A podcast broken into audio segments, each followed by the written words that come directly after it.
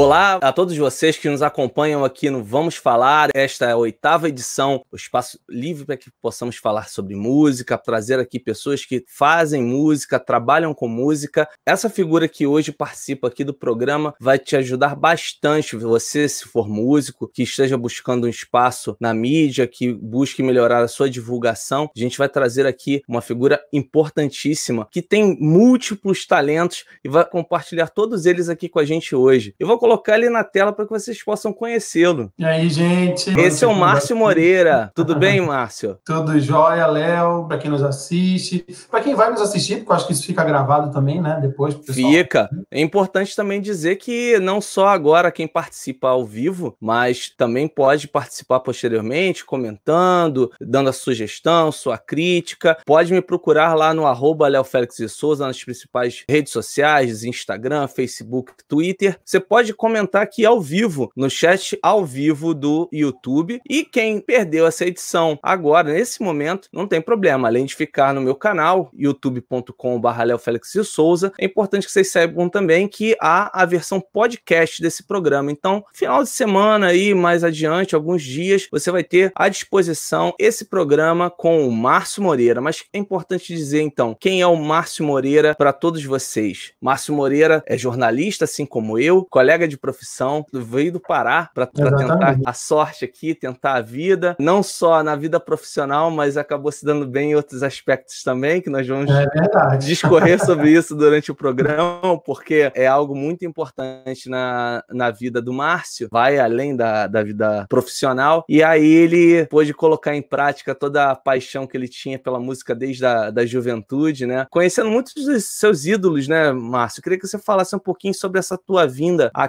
para o Rio de Janeiro, se isso foi algo planejado, o que, que você já fazia lá no Pará e qual era a sua visão, né? Muitas vezes a gente fica um pouco afastado, estando na região sudeste, acaba se afastando um pouco da cultura, se afastando de tudo aquilo que permeia essa tão rica cultura brasileira, né, do norte e nordeste. Queria que você trouxesse esse olhar do norte aqui pra gente já para abrir o Vamos Falar. Ah, legal, Léo. obrigado pelo espaço, super obrigado aí por poder por me chamar para nesse momento tão difícil, né? Que a gente está passando aí no Brasil, a gente poder trocar uma ideia com o público que te assiste, que te acompanha. Que bom que isso vai ficar disponível também áudio em podcast, porque eu sou um fã de podcast, o consumidor, quanto mais é, dessa ferramenta que tem crescido tanto no Brasil, né? E no mundo também. É, eu sou de Belém do Pará, sou natural de Belém do Pará mesmo, nascido e criado, fiquei lá até o final é, da minha período depois da minha faculdade de jornalismo. Lá eu trabalhei na filiada da Rede Globo, na TV Liberal, durante quatro anos dedicados a produções comunitárias de pautas dos mais diversos tipos, política, saúde e, obviamente, minha favorita, cultura, né? E chegou um tempo em que eu percebi que, de alguma maneira, o só a comunicação no veículo de comunicação não me, não me parecia o suficiente, né, para, enfim, para soltar toda a minha verve artística, cultural. Então, decidi fazer especialização e um mestrado em Belo Horizonte. Eu mudei para Belo Horizonte, passei mais quatro anos lá, onde eu fiz uma especialização em processos criativos de palavra e imagem, e depois o mestrado em literatura, né? E ali, ali nesse ambiente acadêmico foi onde eu, de fato, consegui é, pôr em prática o meu fascínio né, pela questão literária, pelo texto, pela poesia e, obviamente, pela música também como uma consequência, né? Nesse período, na igreja que eu congregava, lá em Belo Horizonte, eu acabei conhecendo David Keelan, esse grande cantor, esse grande adorador do segmento gospel, e na época ele estava numa transição é, entre a carreira dele independente e a, a guinada dele com a assinatura com a gravadora Som Livre. Ele precisava de um profissional de comunicação que conseguisse, de alguma maneira, é, migrar todo o conteúdo comunicacional dele, né, estratégias de comunicação que ele estava querendo desenvolver com aquele projeto, que na época era o álbum Um Lugar para Dois. É, e aí ele me contratou, ele, a gente se conheceu, ficou super amigos através da Bebel Killan, esposa dele. E aí ele me contratou para ser assessor de imprensa dele nessa época, no escritório dele, do Paixão Fogo e Glória. Ele tinha aqueles, aqueles, aquelas conferências maravilhosas né, que ele realizava. É, e nessa época acabei tendo um contato muito direto com o pessoal lá da Som Livre, que viu em mim um potencial de alguém que poderia trabalhar a linguagem do segmento gospel lá dentro, é, e me fez esse convite de, então, ingressar na Som Livre, mudando aqui para o Rio de Janeiro. Isso lá se vão quase sete anos. Além do segmento gospel, eu peguei agora popular MPB nos últimos três, quatro anos aí. E aí, de fato, eu tenho é, essa vivência hoje com os caras que são meus ídolos da cultura, né? Meus ídolos musicais e vendo que realmente Deus tem aberto portas muito, muito inusitadas na minha carreira, na minha vida, porque é, como você, eu sou um jornalista, minha meta de vida era realmente, de fato, trabalhar com a comunicação, e ainda na comunicação acabei caindo no cenário musical. Foi mais ou menos essa minha trajetória aí em dois minutos. É bastante resumido, o poder de síntese. Foi quase um lead, né? Falando do, da, da questão. Da minha carreira. É, exatamente. Agora, dessas figuras que você teve contato, Márcio, nesses sete anos aí de realização, que eu, eu vejo, você transparece, a gente estava falando aqui em off, uhum. você é um cara muito tranquilo, muito sereno, e a tua postura realmente transparece isso, né? Parece que você chegou a esse, a esse patamar com muita serenidade, muita responsabilidade também, né? Mas não dá para tremer na base, assim, quando você vê, de repente, um João Bosco pela frente, até porque a galera que, a gente vai discutir aqui muita coisa durante quase uma hora aí de, de programa, aqui não vamos falar, o Márcio também tem outras facetas aí que ele vai revelar ah, é. coisas que já estão disponíveis aí de muito Sim, boa qualidade nas plataformas digitais. Por exemplo, o single Em Paz, que é uma música lindíssima, e me lembrou muito João Bosco essa música. E me traduz sei... muito, né? Você tá falando dessa coisa de eu passar essa tranquilidade, eu acho que a música me diz muito do que Exatamente. eu sou, né? Mas então, então, como é que foi essa, essa experiência? Porque você teve eu... trabalhos aí com João Bosco também, tem? Tenho, tenho, sim. É, na verdade, assim, o que é legal é porque com o passar do tempo a gente vai naturalizando, né? Essa experiência. Eu comparo muito ao médico que, quando ele aprende a lidar com sangue, né? Com aqueles órgãos, aquela coisa toda, deve ser difícil, deve ser assustador no primeiro momento, mas com o passar do tempo vira uma coisa natural. Então, para mim, cada artista é uma fratura exposta. eu começo, é, comecei assustado, né? Com essa coisa de cuidar da carreira do André Valadão, que era um cara que eu já adorava adorava, já cantava muito, já congregava na minha igreja cantando essas canções. Depois o pessoal do secular, Baby do Brasil, né? Esses caras estão. A gente cantou a vida inteira, né? Erasmo Carlos e tal. Mas com o passar do tempo a gente aprende a lidar e assim, ou eles ficam na linha profissional mesmo, é, de você entender que você tem que fazer uma entrega para eles, isso vai se naturalizando no teu dia a dia, ou você também acaba virando amigo deles, que é o que graças a Deus tem acontecido em muitos casos comigo, assim. Então, a relação hoje com Erasmo Carlos, com o próprio João Bosco, é, com a Baby do Brasil, com o Pepeu, com a Zabelê, a filha deles, aliás, a família toda Gomes é uma família que se tornou muito próxima minha, Davi Sasser, Tom Carf, são caras que assim, independente do segmento musical, acabaram é, virando amigos, assim, pessoais, de eu sair para jantar, de trocar ideias, independente do período de lançamento. Então, é, alguns deles já não estão mais na casa, já não estão mais na Som Livre, continuam sendo meus amigos. Se vem no Rio de Janeiro, a gente vai jantar, a gente vai se encontrar, né? Isso acontece com o André Valadão, que não é mais da casa, David Killen, que foi o cara ao, qual eu, eu, dedico todo, todo o meu início dessa história, que se não fosse ele, eu não, ter, não estaria aqui hoje, né? Então, são caras que quando estão no Rio de Janeiro, me batem o telefone telefone, eu vou correndo encontrar com a maior alegria. E aí isso deixou de ser esse tabu. Óbvio que quando a gente para para ouvir um disco novo desses caras, dá, dá uma acelerada no coração, porque é aquele momento em que você afasta o produto do conteúdo artístico, né? Então eu olho muito como um produto para cada lançamento que chega na minha mão e isso acaba dando certa frieza, assim, no lidar cotidiano. Mas quando eu ouço um projeto como a gente lançou em 2017 do Erasmo Carlos Amor é Isso, que é um projeto absolutamente romântico, romântico, canções lindíssimas, poéticas, parceria com a Adriana Calcanhoto, com a Marisa Monte, uns encontros inusitados com o Emicida, você volta a ter dimensão do cara com quem você está lidando. E isso dá um certo arrepio, assim, na hora, mas é, eu acho que é o que dá também prazer para o trabalho que a gente desenvolve, né? É verdade, você falar no mesmo nível, você, de repente, na tua posição de, de executivo, ou de,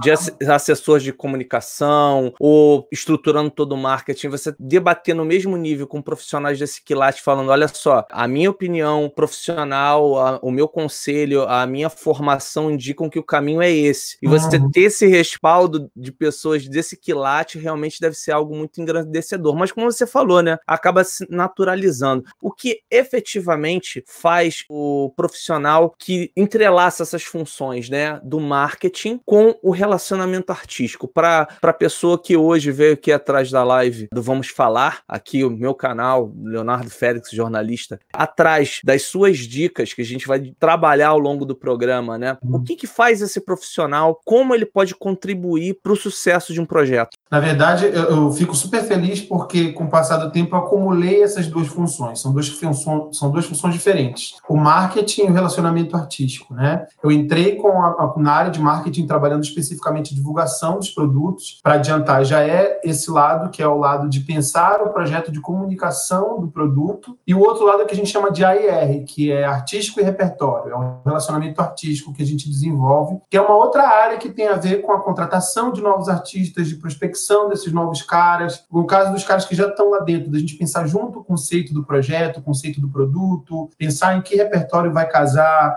melhor para poder trazer aquela ideia que o artista tem na cabeça à realidade. Então, para te dar um exemplo prático, hoje no, no gospel eu trabalho com o marketing e o artístico e repertório, eu trabalho com essas duas frentes. A MPB eu também trabalho com marketing e o artístico e repertório, mas os populares que eu peguei agora, esse ano, César Menotti Fabiano, Mano Walter, artistas mais do sertanejo, assim, mais conhecidos, é Felipe, eu lido apenas com marketing, que foi como entrei na Som Livre, que é apenas estratégia de comunicação. O que, que é isso, Léo? É eu poder, de alguma maneira, quando eu recebo do pessoal de artístico e repertório o projeto na mão, eu vou sonhar junto com o artista a melhor forma de comunicar esse produto, seja através de mídias online, de estratégia de mídia offline, de como eu vou construir essa, esse release para ser disparado junto a que veículo de comunicação. Influenciadores têm a ver com esse contexto para a gente transformar essa comunicação desse produto numa comunicação vendedora, né, para que as pessoas consumam. E o artístico e repertório é o momento ou de captação de novo talento que eu vou buscar no mercado e trazer para a companhia, ou o momento de pegar aquele carinha que está lá dentro já e que está prestes a lançar um novo projeto. Então, exemplo do, do Erasmo Carlos, por exemplo, ele já tinha um tempo no coração dele uma vontade de fazer um projeto onde ele cantasse sambas, e eu fui para casa dele, passei uma tarde com ele ouvindo todos os sambas do repertório dele para a gente selecionar oito que vão entrar nesse disco. Por quê? Porque são as oito canções que melhor vão traduzir o objetivo que ele tinha com esse produto, que era o Quem Foi Que Disse Que Eu Não Faço Sambas. Mesma coisa acontece com o Tom Carfe, a gente senta para conversar do repertório. O que é a tríade? Eu quero me mostrar como um artista, um adorador e um pregador. São três facetas diferentes. Que canções vão compor é, esse projeto, né? Para poder traduzir essa ideia em música. Então, são duas frentes diferentes que hoje eu acumulo dentro da Som Livre. Bem bacana, bem esclarecedor, porque é uma função que, como você falou, né, a junção de dois profissionais em um, né? Mas isso já é desse perfil multifacetado do profissional de comunicação e até se você reparar depois o texto de uhum. descrição que eu coloquei lá no nosso, no nosso programa no YouTube, vai estar tá lá esse termo atrelado a você. Eu coloquei Legal, que você era uma, uma pessoa multifacetada porque realmente é. desenvolver esse tipo de, de atuação você tem que ter muito jogo de cintura e o jornalismo dá muito muito isso pra gente, né? É, Márcio. Eu, eu, eu, gosto de me descrever, até brinco nas minhas redes sociais, eu sempre falo essa frase, que eu sou um prato indigesto para pessoas com paladar monolítico. É verdade, tá lá. Ao mesmo tempo que eu, que eu gosto de estar tá por trás, de criando estratégia, pensando no conceito, volta e meia eu também vou lá para frente e construo minhas próprias coisas, então eu estou jogando sempre nas 11. E você falou sobre o projeto aí de sambas do, do Erasmo. Esse e outros projetos você pode acompanhar muito papo de bastidor e, e toda a expectativa pós-lançamento no Prosa Pop, que é o teu podcast. Você falou que é ávido consumidor de podcasts, eu também estou é. viciado em podcasts e, e, e, e o teu. Não é uma companhia ótima. É, e o teu podcast realmente é muito legal. Ele é um podcast assim leve, tem esse clima de, de bate-papo muito informativo, descontraído e realmente você deixa o artista bem à vontade, né? Eu uhum. escutei alguns episódios, eu escutei o episódio do Mosca inteirinho, escutei o do Erasmo uma boa parte dele e Legal. gostei demais, até porque o Mosca para mim é, é, um profissional fantástico, gosto ah, demais ah, das músicas também. do Mosca. Acompanhei ele no, no, no, Merlin, né, na, na peça, muito bem produzida a peça, enfim. É bacana. Profissional, profissional completo mesmo, né? Você aborda inclusive isso no programa, né? No teu programa. O, o Prosa Pop veio muito com esse meu anseio de contar essas histórias para mais gente, né? Na verdade, nasceu daí. Eu tinha papos incríveis com o Erasmo Carlos nos bastidores, entre uma gravação e outra, porque quem não acompanha esses bastidores, gravação, sobretudo de DVD, às vezes demora muito, né? Para que a luz se ajeite, para que o som esteja ok. Então a gente fica muito tempo conversando, papo furado, assim. O Erasmo Carlos é um contador de histórias brilhante. Ele tem histórias do arco da velha, né? Que vão desde lá do, do, do Iê, da Jovem Guarda, passando aí pelo período do rock 80. Então, é um cara que vivenciou de perto, intimamente, grandes momentos históricos do nosso país. É, a Baby do Brasil é uma mulher que não para de falar do amor de Jesus de maneira carismática, envolvente, e ao mesmo tempo mistura isso com João Gilberto, com música, com, né, com referências é, é, da nossa cultura brasileira. Então, assim, chegou o um momento em que eu vi que eu não podia guardar isso para mim só. Eu me sentia muito privilegiado de estar nessas rodas e de ter acesso a, essas, a esses papos, essas prosas. E eu falei, cara, eu acho que. Aí foi quando eu li que estava em ascensão, né, o crescimento do consumo de podcast no, no mundo e no Brasil agora em 2018, 2019 também. E aí eu falei, cara, eu acho que esse é o meu melhor veículo, porque não me exige grandes coisas. Eu comprei um gravador Zoom HN, que é tranquilo, é barato, você compra no Mercado Livre, marco um encontro com os caras, às vezes eu aproveito um bastidor desses e acabo conseguindo ter essas prosas maravilhosas. Eu tô indo hoje, né? Hoje de especialíssimo, porque é o dia que eu lanço a segunda temporada do Prosa Pop, com mais oito conversas. É o número que eu pensei na minha cabeça que é um número suficiente para uma pessoa maratonar durante uma semana, então é, todas as prosas têm uma média ali de 20, 25 minutos, não é muito longo também. É, e aí eu tinha lançado em setembro do ano passado a primeira, primeira temporada desse podcast, e hoje eu estou inaugurando aí, estreando no teu programa. Oh, meu, que legal! Meu, minha, minha segunda temporada com mais oito conversas incríveis. E assim, eu sou um cara muito eclético e eu detesto levantar muralhas, barreiras que distanciam os segmentos. E o Prosa Pop é exatamente isso. Você vai ouvir o Erasmo Carlos na sequência o Tom Carf, depois o Paulinho Mosca, depois a Baby, depois o, Tom, o Davi Sasser, sabe? A Gabi Sampaio. Teve Menescal na primeira temporada. Menescal, falando da fundação da Bossa Nova. Então, assim, é, eu gosto que o cara possa passear pela cultura brasileira sem preconceito de gênero, de fé, de nada. Então, o cara que ouve Menescal é o mesmo cara que vai ouvir a Gabi Sampaio, que vai conhecer o pessoal do movimento de funk é, e rap e bad de Juiz de Fora. Então, assim, eu tenho buscado trazer exatamente essa variedade de sons assim para a conversa. Isso é muito legal e aqui no Vamos Falar a gente também está tentando manter esse espírito. A gente já teve samba, Não.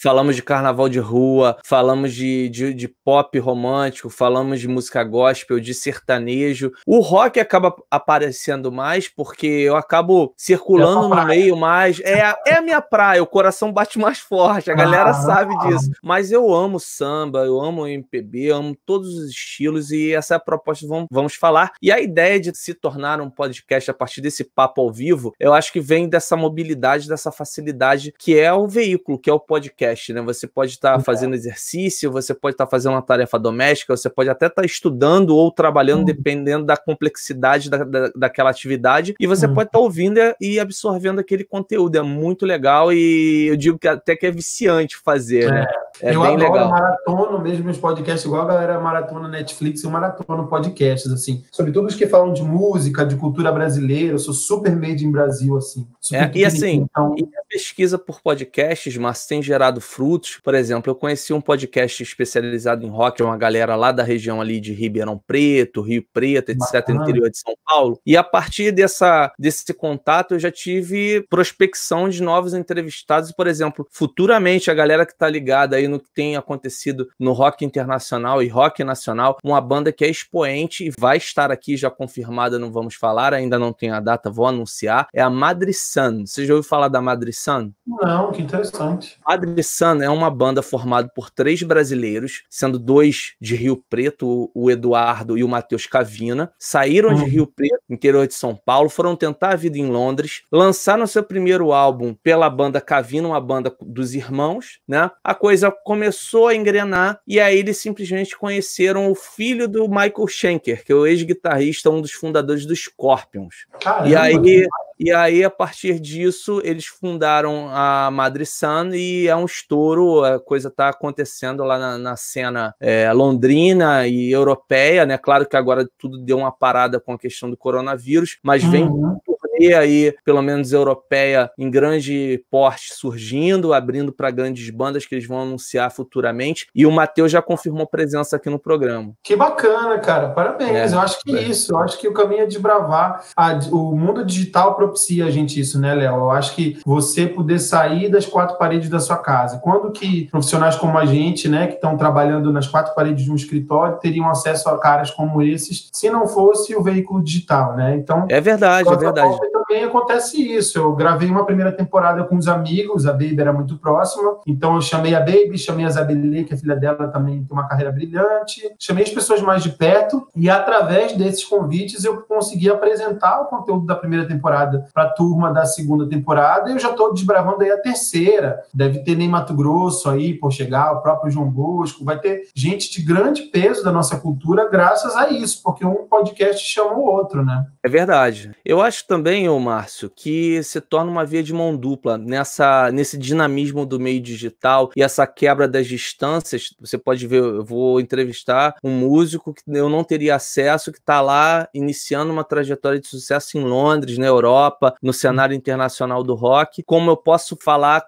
dialogar para uma pessoa na zona norte do Rio de Janeiro que está realizando um trabalho na periferia que também precisa de espaço. Então, da mesma forma que eu preciso de um conteúdo de qualidade e que essa tecnologia me dá acesso a isso, mais trabalhos também têm acesso à divulgação e aí estão profissionais como nós à disposição é para divulgarmos essas iniciativas, né? É, Mas uma outra desafio é estar preparado para essas oportunidades, Sim. né? Eu acho que a gente acaba sentindo um pouco de falta às vezes é porque o cara às vezes está com a cara no gol ali e não está preparado. Então, antes de cada entrevista eu me preparo muito, né? Eu vou ler, eu vou pesquisar sobre a vida, sobre a carreira das pessoas, e isso passa no podcast, assim. A minha preocupação é que o podcast não seja didático, mas ele tenha conteúdo, né? Então, se eu vou entrevistar a Adélia Fischer, que é uma artista que eu sei que no meio é renomadíssima, tem prêmio Sharp, né? Tem prêmio é, é, indicado ao Grammy, mas as pessoas não conhecem, eu tenho que fazer com que as pessoas entendam o tamanho da, da Adélia Fischer, sabe? Eu acho Sem que dúvida. esse tipo de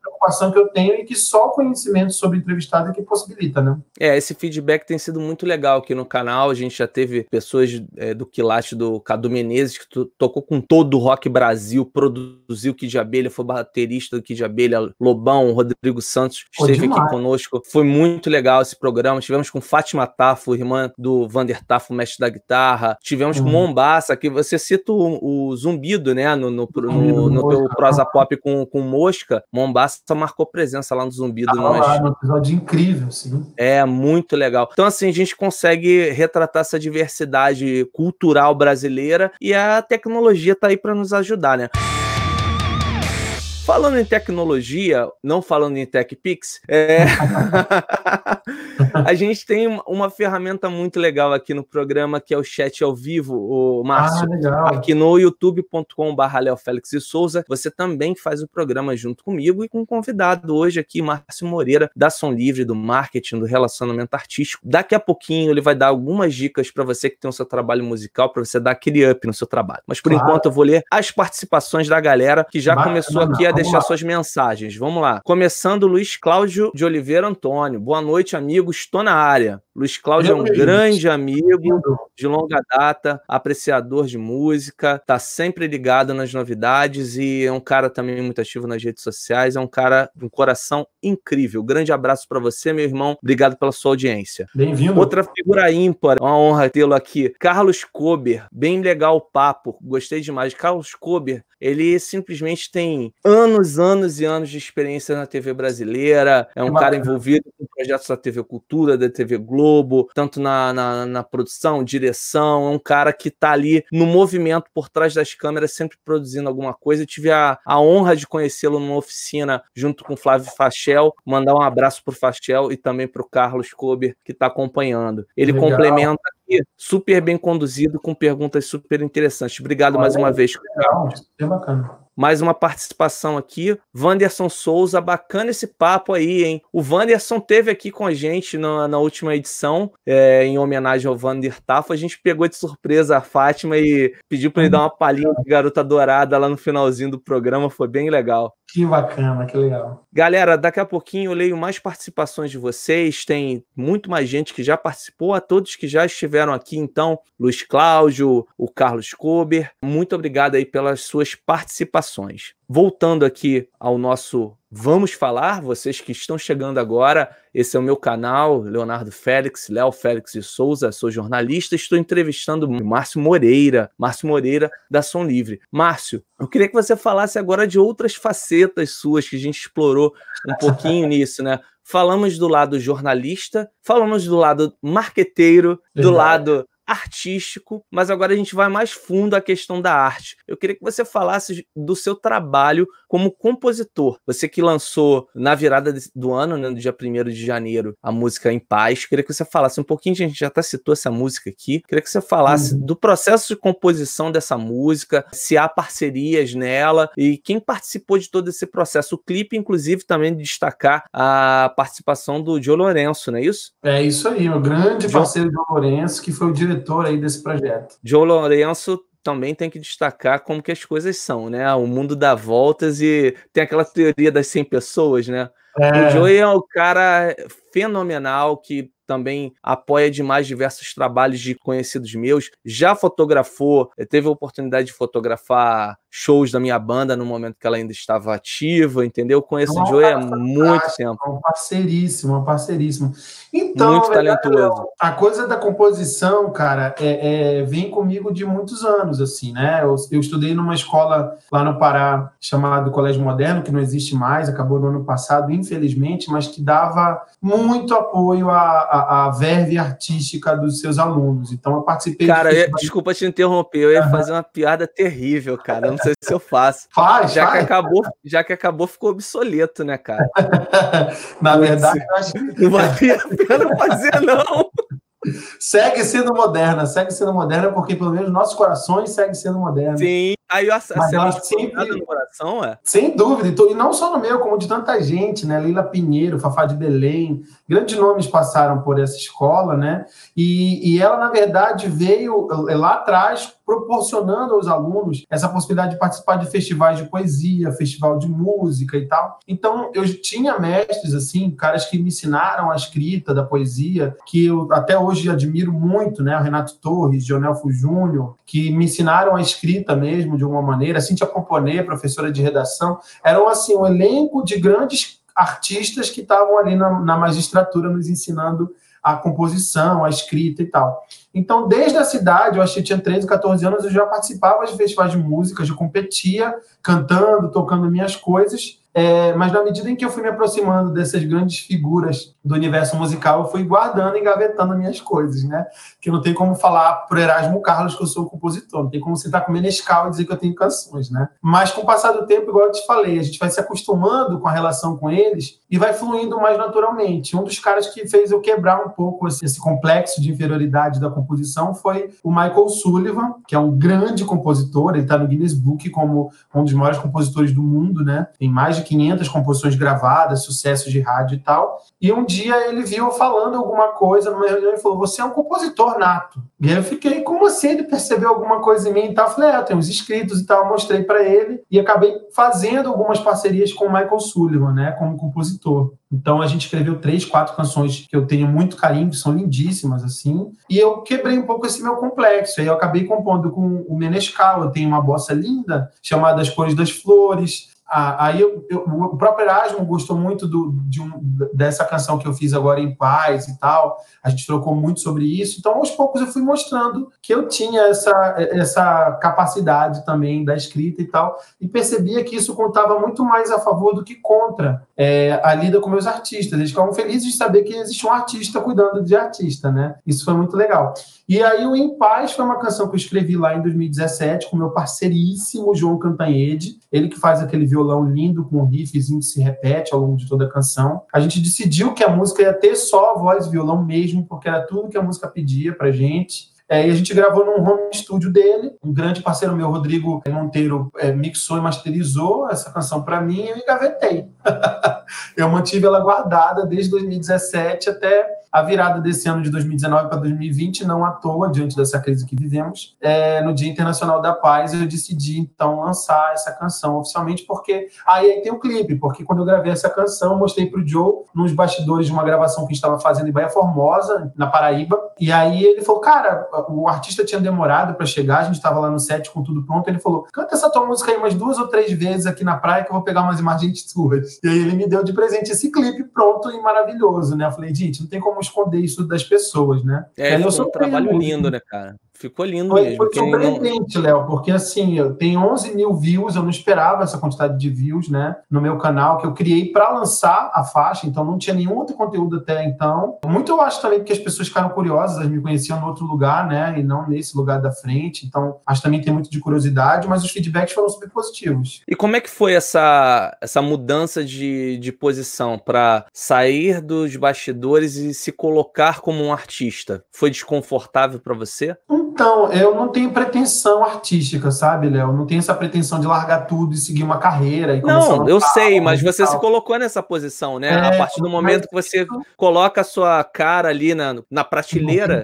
Mas eu acho que na medida em que eu não tenho essa pretensão artística, isso fica mais leve também. Eu acho que se eu tivesse ali essa canção como um start de uma coisa maior, talvez eu tivesse um pouco mais de temor de, de me lançar. Mas como, na verdade, eu não tinha essa pretensão, não tenho essa pretensão de, ah, partir de agora me esperem grandes lançamentos meus, foi mais leve, foi uma verdade que eu precisava soltar naquele momento. Eu tenho outras canções que eu penso para outros artistas, mas que tem aquelas que eu acho que não são para outras pessoas, são para mim, para minha voz, para minha gente cantar, e que eu acho que em algum momento talvez eu deva soltar isso para que mais pessoas conheçam. Mas eu acho que ela só tem essa pretensão de que outras pessoas sejam tocadas. E o feedback que eu tive do Impaz foi muito positivo nesse sentido. Pessoas que diziam que estavam ninando os filhos com ela, pessoas que diziam que iniciavam amanhã manhã ouvindo ela para que o dia começasse leve. Eu acho que a proposta da Em Paz tem um pouco disso e essa essência passou para as pessoas. Eu acho que esse era o meu maior objetivo e foi alcançado. Então, senti que eu tenho carta branca para lançar mais coisas. Sem dúvida. Agora você falou do, do momento da, da composição, da escolha, até pro arranjo, né? De optar pela simplicidade mesmo, né? De optar pela forma que a canção veio ao mundo, né? A partir da, da tua criação e da, da tua parceria. Mas eu confesso que eu escutei escutei, cara, eu fiquei imaginando um arranjo de cordas, cara.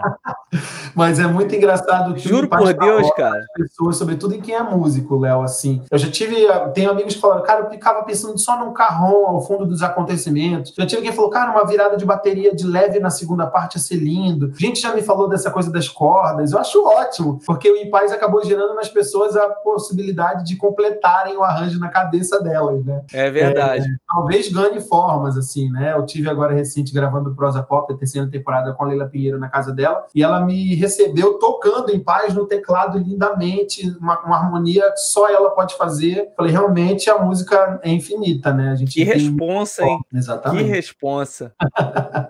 É, meu amigo, cada um tem, tem o reconhecimento que merece, né? O cara compôs a música, a Leila Pinheiro tocou na frente dele, né? Enfim. É, é emocionante, cara, é emocionante. Realmente a gente, a gente nunca sabe os segredos, né? As surpresas, os presentes que Deus tem pra gente, né? E são bem maiores do que a gente pode sonhar.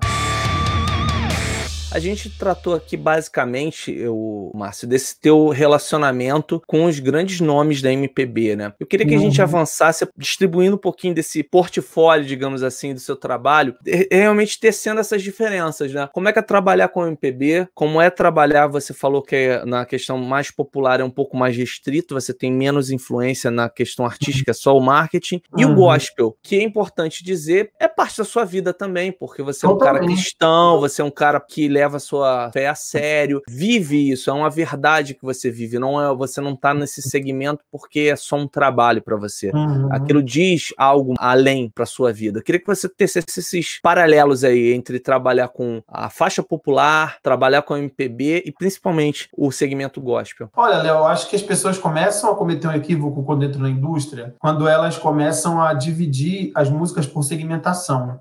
Eu divido as músicas por obra. Eu acho que quando a Baby lança um produto, eu vou ter que dedicar uma atenção, uma reflexão acerca de como comunicar esse produto tão grande quanto quando ela for lançar o próximo disco, ou quando o Erasmo vai lançar um disco, ou quando o Tom Carf está pensando num DVD. Eu, eu tiro um pouco da minha cabeça essas caixinhas de rock, gospel, MPB, sertanejo. Óbvio que cada público tem suas especificidades, né? Então, você conhecer o seu público é, é muito importante para que você saiba com quem você vai, vai relacionar para poder distribuir aquela canção, aquele produto. Mas eu acho que cada vez mais com a tecnologia, um público é um público. E esse público não é necessariamente o cara que gosta do sertanejo da Maia Maraíza vai gostar do sertanejo do César Menotti Fabiano, são absolutamente diferentes entre si, apesar de serem sertanejos, né? Então, quando você fica nessas caixinhas muito pré-moldadas, que só existiam porque as prateleiras das lojas de disco eram restritas, Hoje em dia as prateleiras não existem, né? elas são infinitas no universo do streaming. É, então você também tem que tirar da cabeça essa lógica de segmentação. Eu acho que entender o momento do seu artista, o momento em que ele se encontra, ele está em ascendência ou em descendência, ele está nascendo agora no cenário musical, ou ele já teve um boom e agora está tentando se recolocar. Todas essas informações são fundamentais para que você possa trilhar ali com ele o discurso é, que vai balizar o novo lançamento que ele vai lançar, sabe? Então, eu sempre tento lidar com cada projeto como se fosse aquele projeto da vida do artista, a menos que ele me diga que não, porque isso acontece também. Existem aqueles projetos de transição que nada mais são do que versões acústicas ou músicas menos importantes que eles estão lançando ali como uma transição entre um produto grande e outro produto grande. Mas ainda assim, nesses produtos de transição, é preciso se criar uma comunicação dedicada a essa transição, para que essa transição aconteça da melhor maneira, né? Então, eu sempre tento lidar dessa forma, independente da segmentação. Por isso, eu acho que eu também consegui descolar um pouco do gospel, que era uma tarimba que eu tinha muito forte no início, e que os profissionais que sentaram nessa cadeira antes de mim tinham e ficaram até o final. São profissionais maravilhosos que entendem muito do segmento, mas ficam restritos a este segmento. Eu não consigo ficar só no gospel, assim como eu não consigo ficar só no MPB ou só no popular. Porque eu acho que na medida em que você consegue fluir com essa troca de informações, de mercado, de inputs é, criativos para comunicação, melhor vai fluir a tua estratégia para aquele produto específico. Teve estratégias que eu usei no gospel que eu lancei mão para poder utilizar de novo quando eu fui lançar os Novos Baianos. Primeiro DVD de um grupo que estourou nos anos 70, né? E, e nunca tinha tido DVD, né? Então, você vê, eu peguei coisas do Tom Carve para colocar ali. Eu coloquei estratégias do Vem Streaming, que foi uma campanha que eu liderei junto com as outras gravadoras para poder colocar naquele projeto dos Novos Baianos. Então, eu acho que essa troca é muito mais rica do que a segmentação em si, sabe? Quando você começa a diferenciar se aquele estilo é um estilo que vai te levar para isso ou aquilo. Eu acho que isso, isso. até propositalmente também agrega, porque você começa a evangelizar sem querer dentro dessa troca. E insight é insight, né, o, o Márcio? Técnicas que você vai aplicando em determinada experiência e você vai replicando, melhor dizendo, isso porque houve uhum. sucesso, não tem tarja, não tem uhum. etiqueta, né? Gospel, MPB, claro, como você falou, respeitando a característica de cada público, mas algumas experiências bem-sucedidas,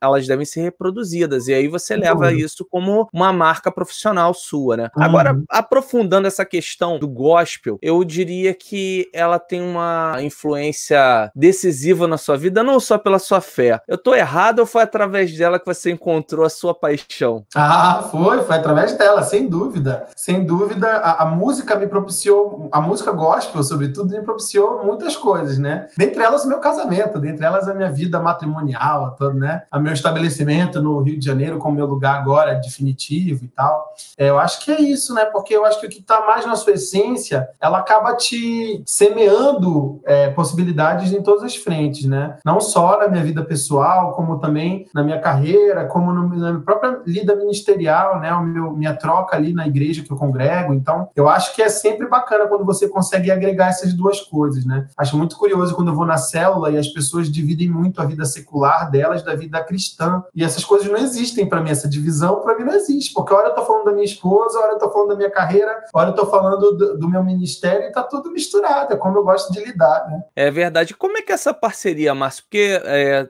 é, dando aqui, trazendo informação para as pessoas que estão acompanhando o programa, uhum. tua esposa, a Vanessa, também é uma pessoa muito presente no meio musical, também Sim. trabalhando trabalhando com esse relacionamento artístico, principalmente no meio gospel. Como é que foi esse encontro? Não tô aqui trazendo revista de fofocas, não, mas. Me sentindo pra... fofocalizando agora. É, não, não é isso, não é isso. Não tô cavando vaga lá no, no SBT pra, nesse, nesse aspecto. Mas qualquer coisa, estamos aí, SBT. Sim, é, estamos aí, estamos aí. É, não é isso. A questão é mesmo falar desse encontro, né? Porque a partir de visões parecidas, de, de, de, isso acabou uh, trazendo algo que é definitivo para sua vida, né? Sim, Trouxe experiências extremamente positivas, deve ter trazido também para você coisas legais no aspecto profissional, porque é uma visão de uma outra profissional, né? É uma troca, né, cara? Eu acho que quando você casa, você estabelece uma parceria de vida. E essa parceria de vida, ela vai estar em todas as frentes, né? E eu acho que a Vanessa tem os mesmos propósitos que eu. Acho que isso nos ligou mais do que o gospel, mais do que a música, mais do que a indústria fonográfica, são os nossos propósitos de vida, né? Que é o propósito de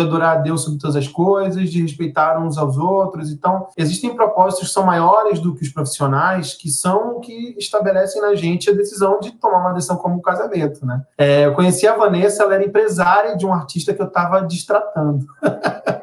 Foi mais ou menos desta forma. Ela estava no momento defendendo o lugar dela da cadeira, né, do artista lá, não vamos citar nomes, mas ela, esse artista estava precisando ser liberado do contrato dele por questões mil. Aí eu fui representando a gravadora, ela foi representando o artista, a gente teve uma bela briga.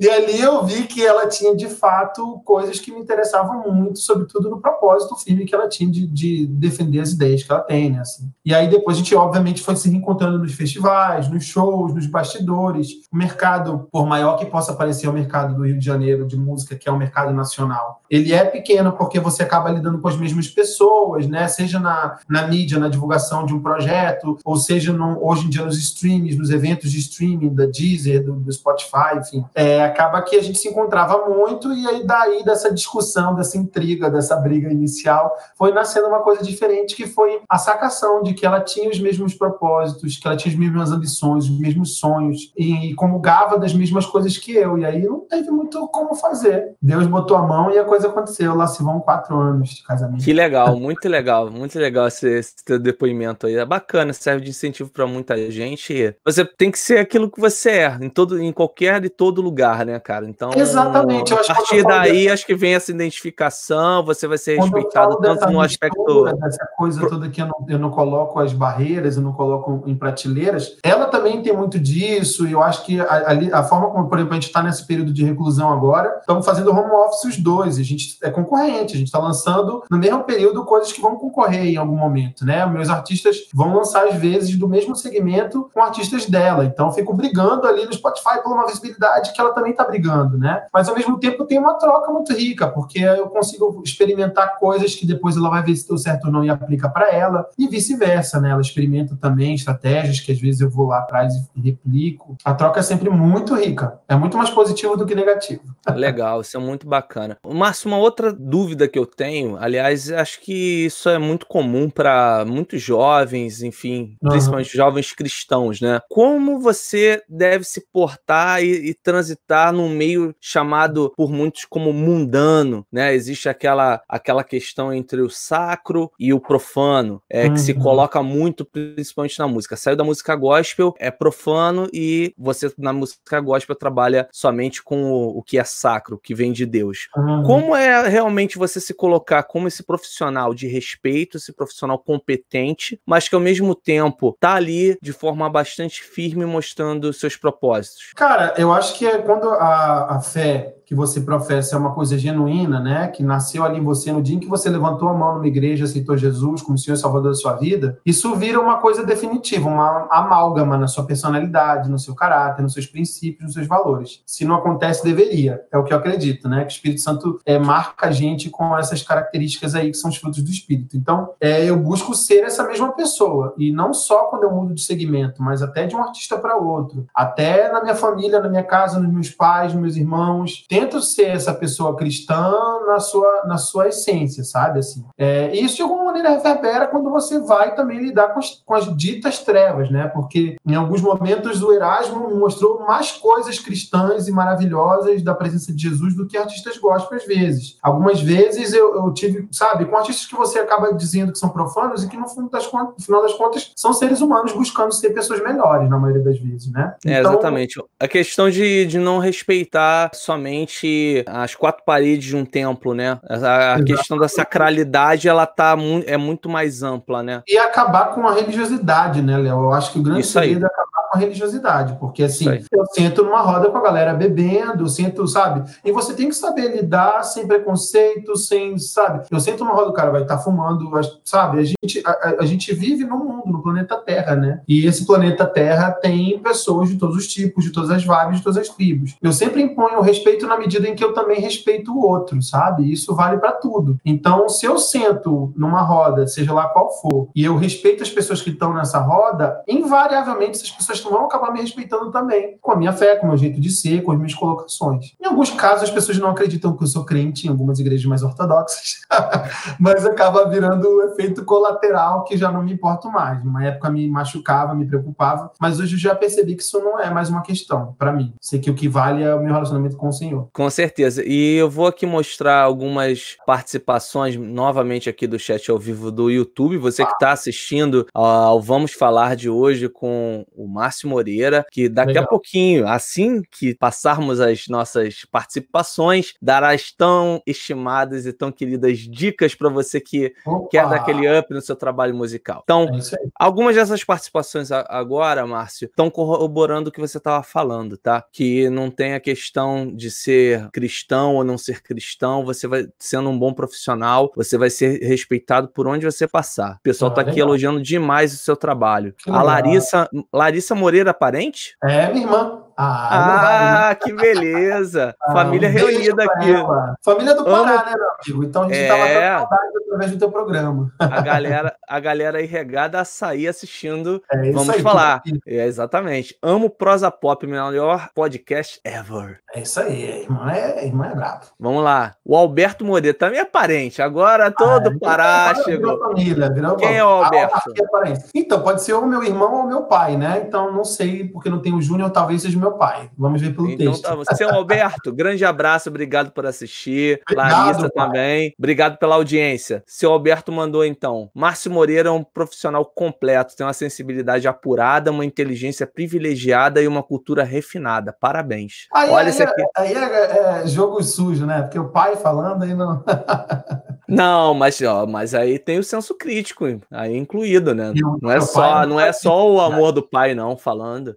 Ali tem senso crítico falando, tá reconhecendo seu talento, é. Tua irmã Larissa complementa aí, ó. Márcio, quem você ainda não entrevistou e gostaria muito de conseguir? É alguém internacional? Quem você gostaria de fazer um programa? Não, Lara, assim, o Prosa Pop tá só no começo, né? Eu tô na segunda temporada hoje, então tem muita gente que eu quero entrevistar. Eu posso dizer que eu tenho privilégio de ter entrevistado grandes pessoas que eu já sonhei entrevistar na vida, então já estou feliz com isso, para mim já está ganho. Mas tem um monte de gente, né? Eu acho que tem muita gente. Eu, como eu falei no início do programa, Léo, eu sou muito tupiniquinho, sou muito brasileiro. Então, assim, essa coisa de entrevistar gringo, não sei se seria muito a minha, até porque eu não ouço muita música de fora, não sou um cara muito apegado a, a, a canções assim mais internacionais, não. Então eu iria para os grandes do nosso, do nosso país mesmo, tipo Gilberto Gil, Caetano Veloso, Betânia, Gal Costa, os baianos todos, né? Então são caras que, sem dúvida, seria super realizado de chegar lá e ainda vou chegar lá. Tô chegando lá devagar, quem sabe.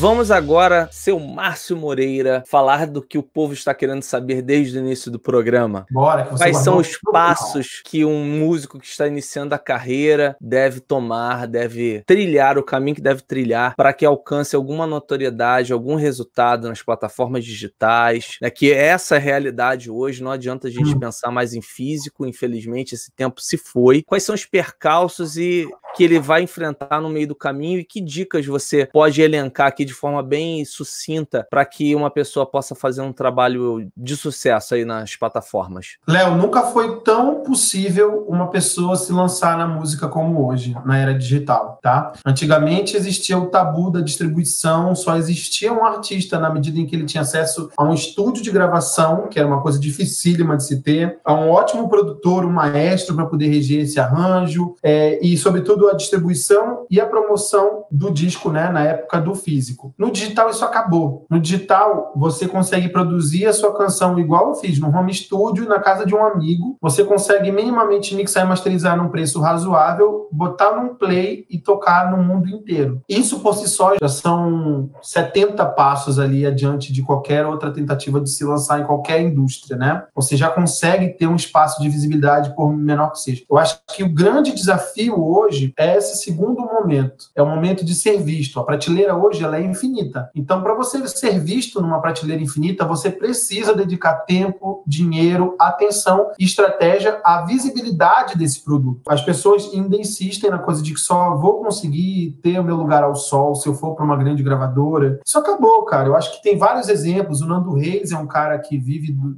do caminho independente. É, tem tantos outros nomes. A própria Leila tem a Takaká Produções, que é o, é, é o selo dela. Tem tantos artistas brilhantes que são independentes, que fazem sua carreira e fazem seu corre com tranquilidade, que eu acho que acabou um pouco esse, esse vislumbramento que se tinha de que só era possível se lançar se você fosse de um grande selo, de uma grande gravadora. Mas o que as pessoas precisam atentar, sobretudo as que estão começando agora, é que o mesmo rigor estético, a mesma preocupação que elas têm na produção daquele conteúdo musical, elas precisam aplicar a comunicação que vai ser dada para que esse produto seja visto, seja conhecido. Porque numa prateleira infinita, você só é visto se a sua estampa estiver bem acabada, se você tiver um, um produto bem apresentável, né? Então, para isso, você vai pegar parte do seu investimento para poder investir em comunicação, em estratégia, numa assessoria de imprensa, investir em mídias pagas online, né, nas plataformas. Então, assim, eu acho que hoje, se o artista consegue equalizar 50 a 50 a atenção que ele dá à produção musical com o que ele vai fazer com a comunicação para que esse produto dele seja visto, ele já consegue ali ter um lugar para formar um público, que é um ponto de partida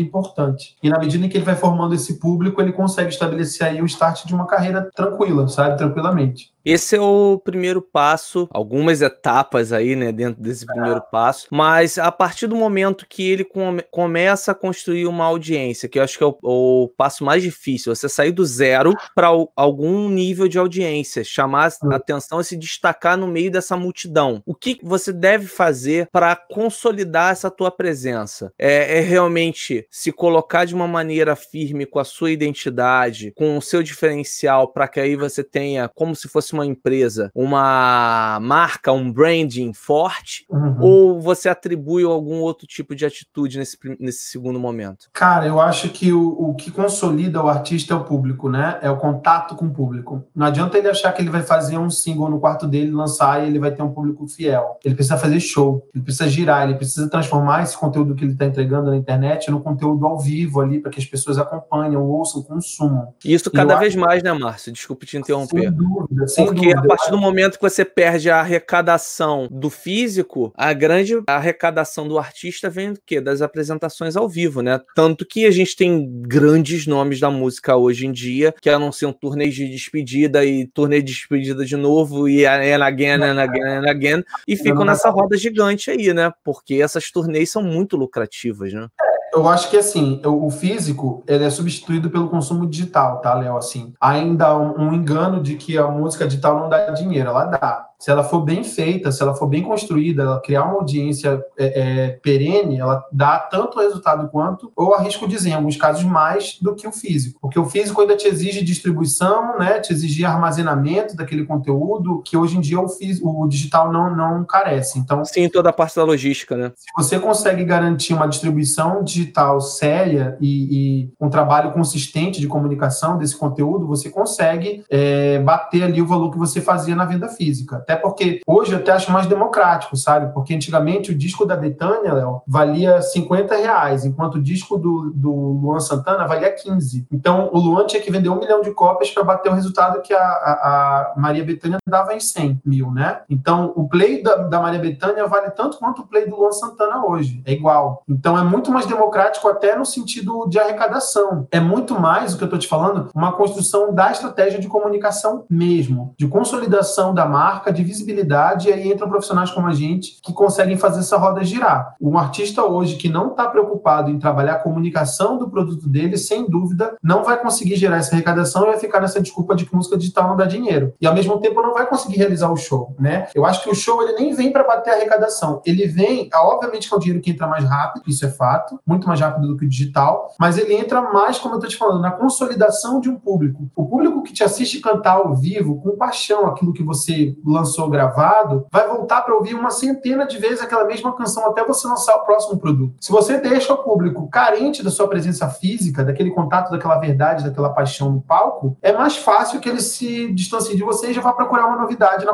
na prateleira. E tem muitas, né? Todas as sextas-feiras, milhares de canções sendo lançadas todos, todas as sextas-feiras. Então, eu acho que a fidelização vem do, da construção ao vivo, sabe? Da construção dos shows. Tanto que você percebe artistas são fenômenos de internet que não fazem bilheteria. Eles não se sustentam muito tempo, eles ficam em picos sazonais, né? Quando você encontra um cara que consegue fazer uma comunicação bem feita no digital, mas gira uma quantidade de shows interessantes ali, ele fideliza esse público para voltar a consumi-lo no digital. É bem interessante esse, esse ponto de vista, Márcio, porque muita gente acha que é só ou lançar uma música de boa qualidade ou investir tudo em marketing e acaba esquecendo que tem que ter a comunhão de tudo isso, né? E principalmente esforços, né? Demandar esforços, porque você está no meio de uma selva e você precisa buscar o seu lugar, né? Tem que se destacar e é uma eu luta muito árdua. A, né? a maior falha, Léo, que eu acho que os caras não estão ligados no marketing ainda. Não se ligaram de que esse é o X da questão. Muitas vezes eles querem fazer as cordas da, da Iugoslávia, as cordas né, de não sei aonde, e não estão preocupados de que maneira as pessoas vão ouvir. Então você faz um arranjo brilhante, né, feito por, pelo maestro da, das Filipinas, mas que vai ser ouvido por três pessoas. Então não, não paga a conta, não fecha a conta. É verdade. Os artistas, na maioria das vezes, por serem apaixonados pela música, eles estão mais preocupados no acabamento da canção e menos na, na visibilidade que essa canção precisa ter. Então, se pelo menos ele se cerca de pessoas que tenham essa expertise, ele já consegue equalizar aí a conta, sabe? Fazer mais pessoas consumirem aquilo que ele está produzindo.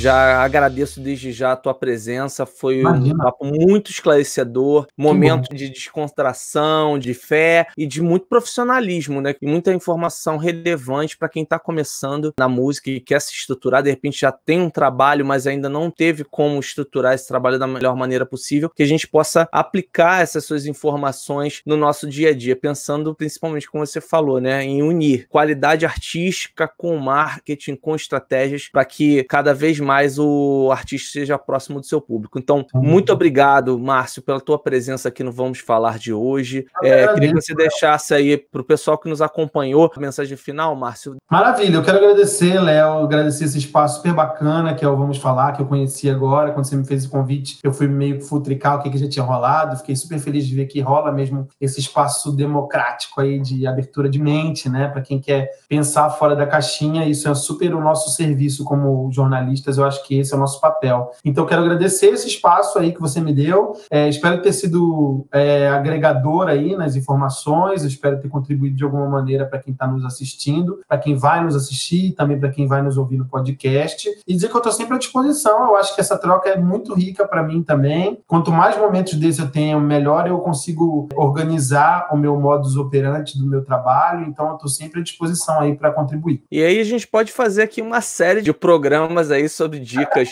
para a galera do digital, que quer se dar bem no digital, a gente pode organizar aí uma. Quem sabe a gente vende um curso online agora que é moda, a gente monta aí um curso online. Tô dentro, bora nessa, vamos faturar. Ah, então o negócio, a palavra de ordem agora é monetizar na internet. Vamos monetizar. Vamos, vamos... apresentar Márcio Moreira para o mundo, agora como coach. Verdade, não, tudo menos coach. Márcio, brigadão mesmo, cara. Valeu, Valeu demais. Obrigado principalmente a vocês que nos acompanharam em mais um Vamos Falar. Eu já aproveito e faço o convite para todos vocês. Na próxima segunda-feira, é, segunda-feira, foi feita enquete, a galera votou e o dia do Vamos Falar é segunda-feira, sair das terças-feiras. Então a galera é democrática, como eu falei. Oi? É o dia da Hebe Camargo, olha que responsabilidade. Ô, oh, rapaz. É, o programa realmente está uma gracinha. Uma gracinha. É, só não tem sofá, não dá para. É. Se eu abrir o quadro aqui, você vai estar tá meio bagunçado, então é melhor deixar focado aqui mesmo. Fica tá bonitinho com as guitarras ou com violão, não, não tem o sofá. Só para a galera conferir o prosa pop, esqueci de falar isso nas minhas considerações isso. finais. Não, não tem problema. Antes do meu fechamento, então, a gente volta para falar sobre os seus trabalhos. Tem o prosa é, pop, tem a Estreou, exatamente. Prosa Pop estreou hoje a segunda temporada. Como eu falei aqui, para quem já conferiu a entrevista, estou mega feliz com esse projeto. São mais oito entrevistas super bacanas. Tem aí Erasmo Carlos, Davi Sasser, Tom Carf, Paulinho Mosca, Ana Rato, que é uma intérprete brilhante, Délia Fischer, uma compositora maravilhosa. Tem o Shed e o Sodré, que são os caras do trap funk muito bacanas. Enfim, espero Gabi Sampaio, espero não ter esquecido ninguém. Mas são várias entrevistas, são oito entrevistas super legais. E para quem ainda não ouviu as primeiras oito entrevistas da primeira temporada, também está disponível lá para o pessoal ir conferir. Além disso, tem a minha coluna todas as quartas-feiras lá no romanews.com.br, é o Conexão Cristã. Toda quarta, a partir das oito da manhã, já está disponível o meu texto. Normalmente são textos reflexivos na área da música, da cultura cristã. Lá tem um enfoque muito cristão. É uma página que eu consigo manter dentro de um portal secular uma visibilidade de gente que não é cristã lendo ativamente a coluna, o que me deixa muito feliz. Então, todas as quartas-feiras eu assino essa coluna lá no Conexão Cristã, lá no portal Roma News. Só esse recado aí, não deixem de conferir esses produtos todos. Com certeza a gente vai estar tá ligado tanto em áudio quanto no texto lá na sua coluna no site. Fiquem ligados também aqui no Vamos Falar. Esse programa com Márcio Moreira você pode conferir daqui a alguns dias lá em versão podcast na sua plataforma digital preferida. E semana que vem, como eu falei, teve enquete, a galera decidiu, ficou segunda-feira. Agora a gente vai decidir o horário. A gente ainda está ah. testando, a gente teve o programa hoje às 22 e na semana que vem, 21 horas. Então, combinando com vocês, segunda-feira, ficou certinho, segundas-feiras, 21 horas, convidado especialíssimo também, um cara que está segurando uma barra e esse tem talento para levar adiante esse legado, porque ele está substituindo nada mais, nada menos que André Matos no Viper. É Leandro uhum. Cassoilo, vocalista com uma vasta carreira aí, também começou no meio cristão com a banda Eterna, que mora no meu coração, banda Eterna. Vou trazer mais gente aqui do Eterna. Então, Leandro Cassoilo, vocalista do Viper, Soul Spell, que é ópera rock, metal, enfim, trabalho muito bacana. Tem um monte de banda que ele tá envolvido e vou passar mais uma hora falando. Mas enfim, Leandro Cassoilo, segunda-feira, 21 horas aqui no Vamos Falar. Então, fique ligado, conectado, comente, compartilhe. Se você não gostou, fala que não gostou também, que a gente tenta melhorar o programa. Se você gostou, dá aquele, aquela curtida, aquele like que favorece o nosso canal e a gente vai com certeza crescendo e melhorando a qualidade desse produto para vocês. Então, encontro marcado segunda-feira, 21 horas, porque aqui é o espaço de falar sobre música com quem faz música, quem produz música e quem ama música como você. Então, vamos falar. Grande abraço e até a próxima. Sucesso, vida longa, valeu!